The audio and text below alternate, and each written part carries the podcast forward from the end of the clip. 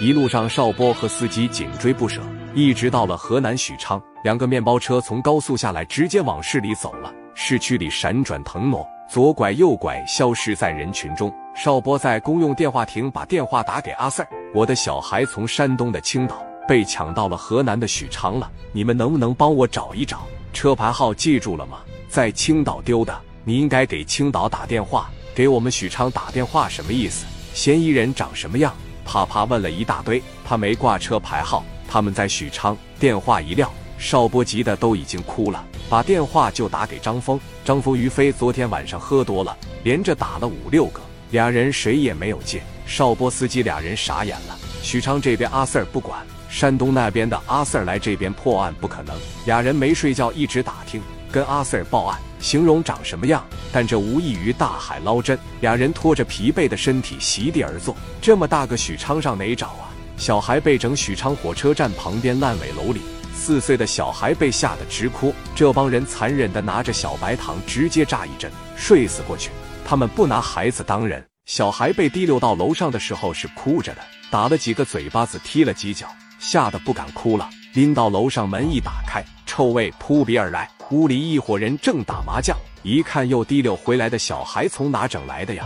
山东青岛，这小子行，给胳膊撅折，给脚丫子打折，让他在屋练一练怎么爬，扔火车站去。小孩四岁能听懂，一听他就哭了，拿出一根甩棍给小孩往地上一按，先朝手咔咔一使劲，小孩哇一声就哭了。叔叔别打我了，把嘴一捂朝脚丫上啪的一使劲，小孩哭背过气去了，手脚全给打断。小孩直接疼昏过去了。过了半个小时左右，一盆凉水浇到脸上，小孩微微睁开眼睛，不敢哭，浑身直打哆嗦，满嘴胡茬子的人蹲到了小孩跟前：“疼不疼？叔叔，你为什么要打我？我爸爸呢？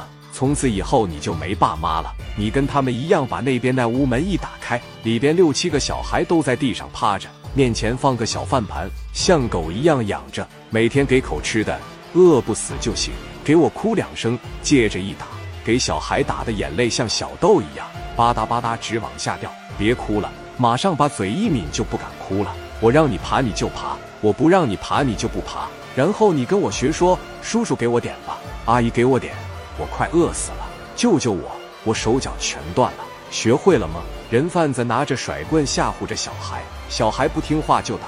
第三天的时候被扔到了火车站。我告诉你，看着穿着像有钱的。只要从你身边过，你就低着头，头拱地说：“叔叔给点吧，阿姨给点吧，我都要饿死了。”听没听明白？六七个小孩开始乞讨，每个人前面都放着一个大纸箱子，七八个人在暗处盯着这些小孩。邵波的小孩过了两天乞讨的生活，回去就是给一口白粥，半个馒头，像个狗一样往那屋里边一关。邵波已经把电话打给家里了，媳妇、七大姑八大姨都来了，一大帮人接着开始找。从家里带来的照片复印贴满大街小巷，但是也没有用。那小孩造的已经没人样了，拿着活蹦乱跳孩子的照片，谁也认不出来。在许昌找了八九天，邵波急的头发一夜全白了。半个月过去了，虽然是孩子的亲姑亲姨，但不是自己孩子。孩子阿姨说，小峰可能就是命苦的孩子。这事都过去半个月了，可能卖到别人家了。要是卖到下家不错，估计孩子不受罪。才四岁，刚记事，就这么的找半个月、一个月，行。但咱一天不上班，家里就没有收入，咱们放弃吧，别找了。这么大个许昌，找到啥时候是个头？你劝劝他。邵波媳妇说：“您这帮还是孩子亲姑亲姨，怎么能说这样的话？小峰一定就在那个地方等着我们呢。我一定接我的孩子回家。他被卖到别人家里，我他妈花钱买回来都行。我孩子我得养大。”手里拿着一大把小孩的照片，满街问。商场、超市，走大街，串小巷，走到一家卖蘑菇超市，照片拿出来，老板晃脑袋，没见过。卖蘑菇的媳妇热心肠，大哥给我看看，妹子你看看认不认识？把照片递到他媳妇的手中，我没见过这孩子，找不着，上火车站看看去吧。上火车站干啥去？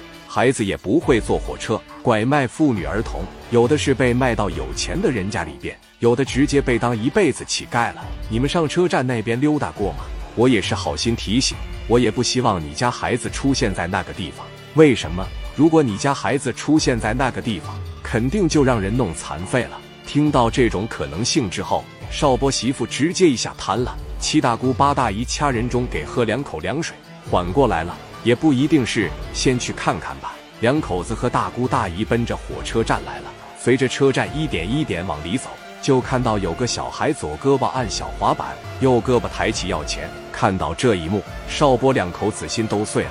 来到小孩跟前，小孩根本就不敢抬脸看，只会说：“叔叔给点吧，阿姨给点吧。”好几天没吃饭了。接着往前走，两个小姑娘并排着，左手按着一个小滑板，右手拿着盘。叔叔给点吧，叔叔给点吧，心越来越疼，感觉儿子肯定在这，搂住邵波肩膀，老公，我怎么感觉咱小子在这？我不敢往前走了，你往前看看，看看那是不是咱小子？两口子往前一上，在人群最角落有个小孩，脑袋拱地的跪着，两手是耷拉的，脸往前蹭，盆往前拱，跟条狗一样往前拱。叔叔阿姨给点吧。两口子往这一来，一看这个孩子把脸一捧起来，哎呀，真是我儿子，眼泪哗哗的就下来了。两口子给孩子抱了起来。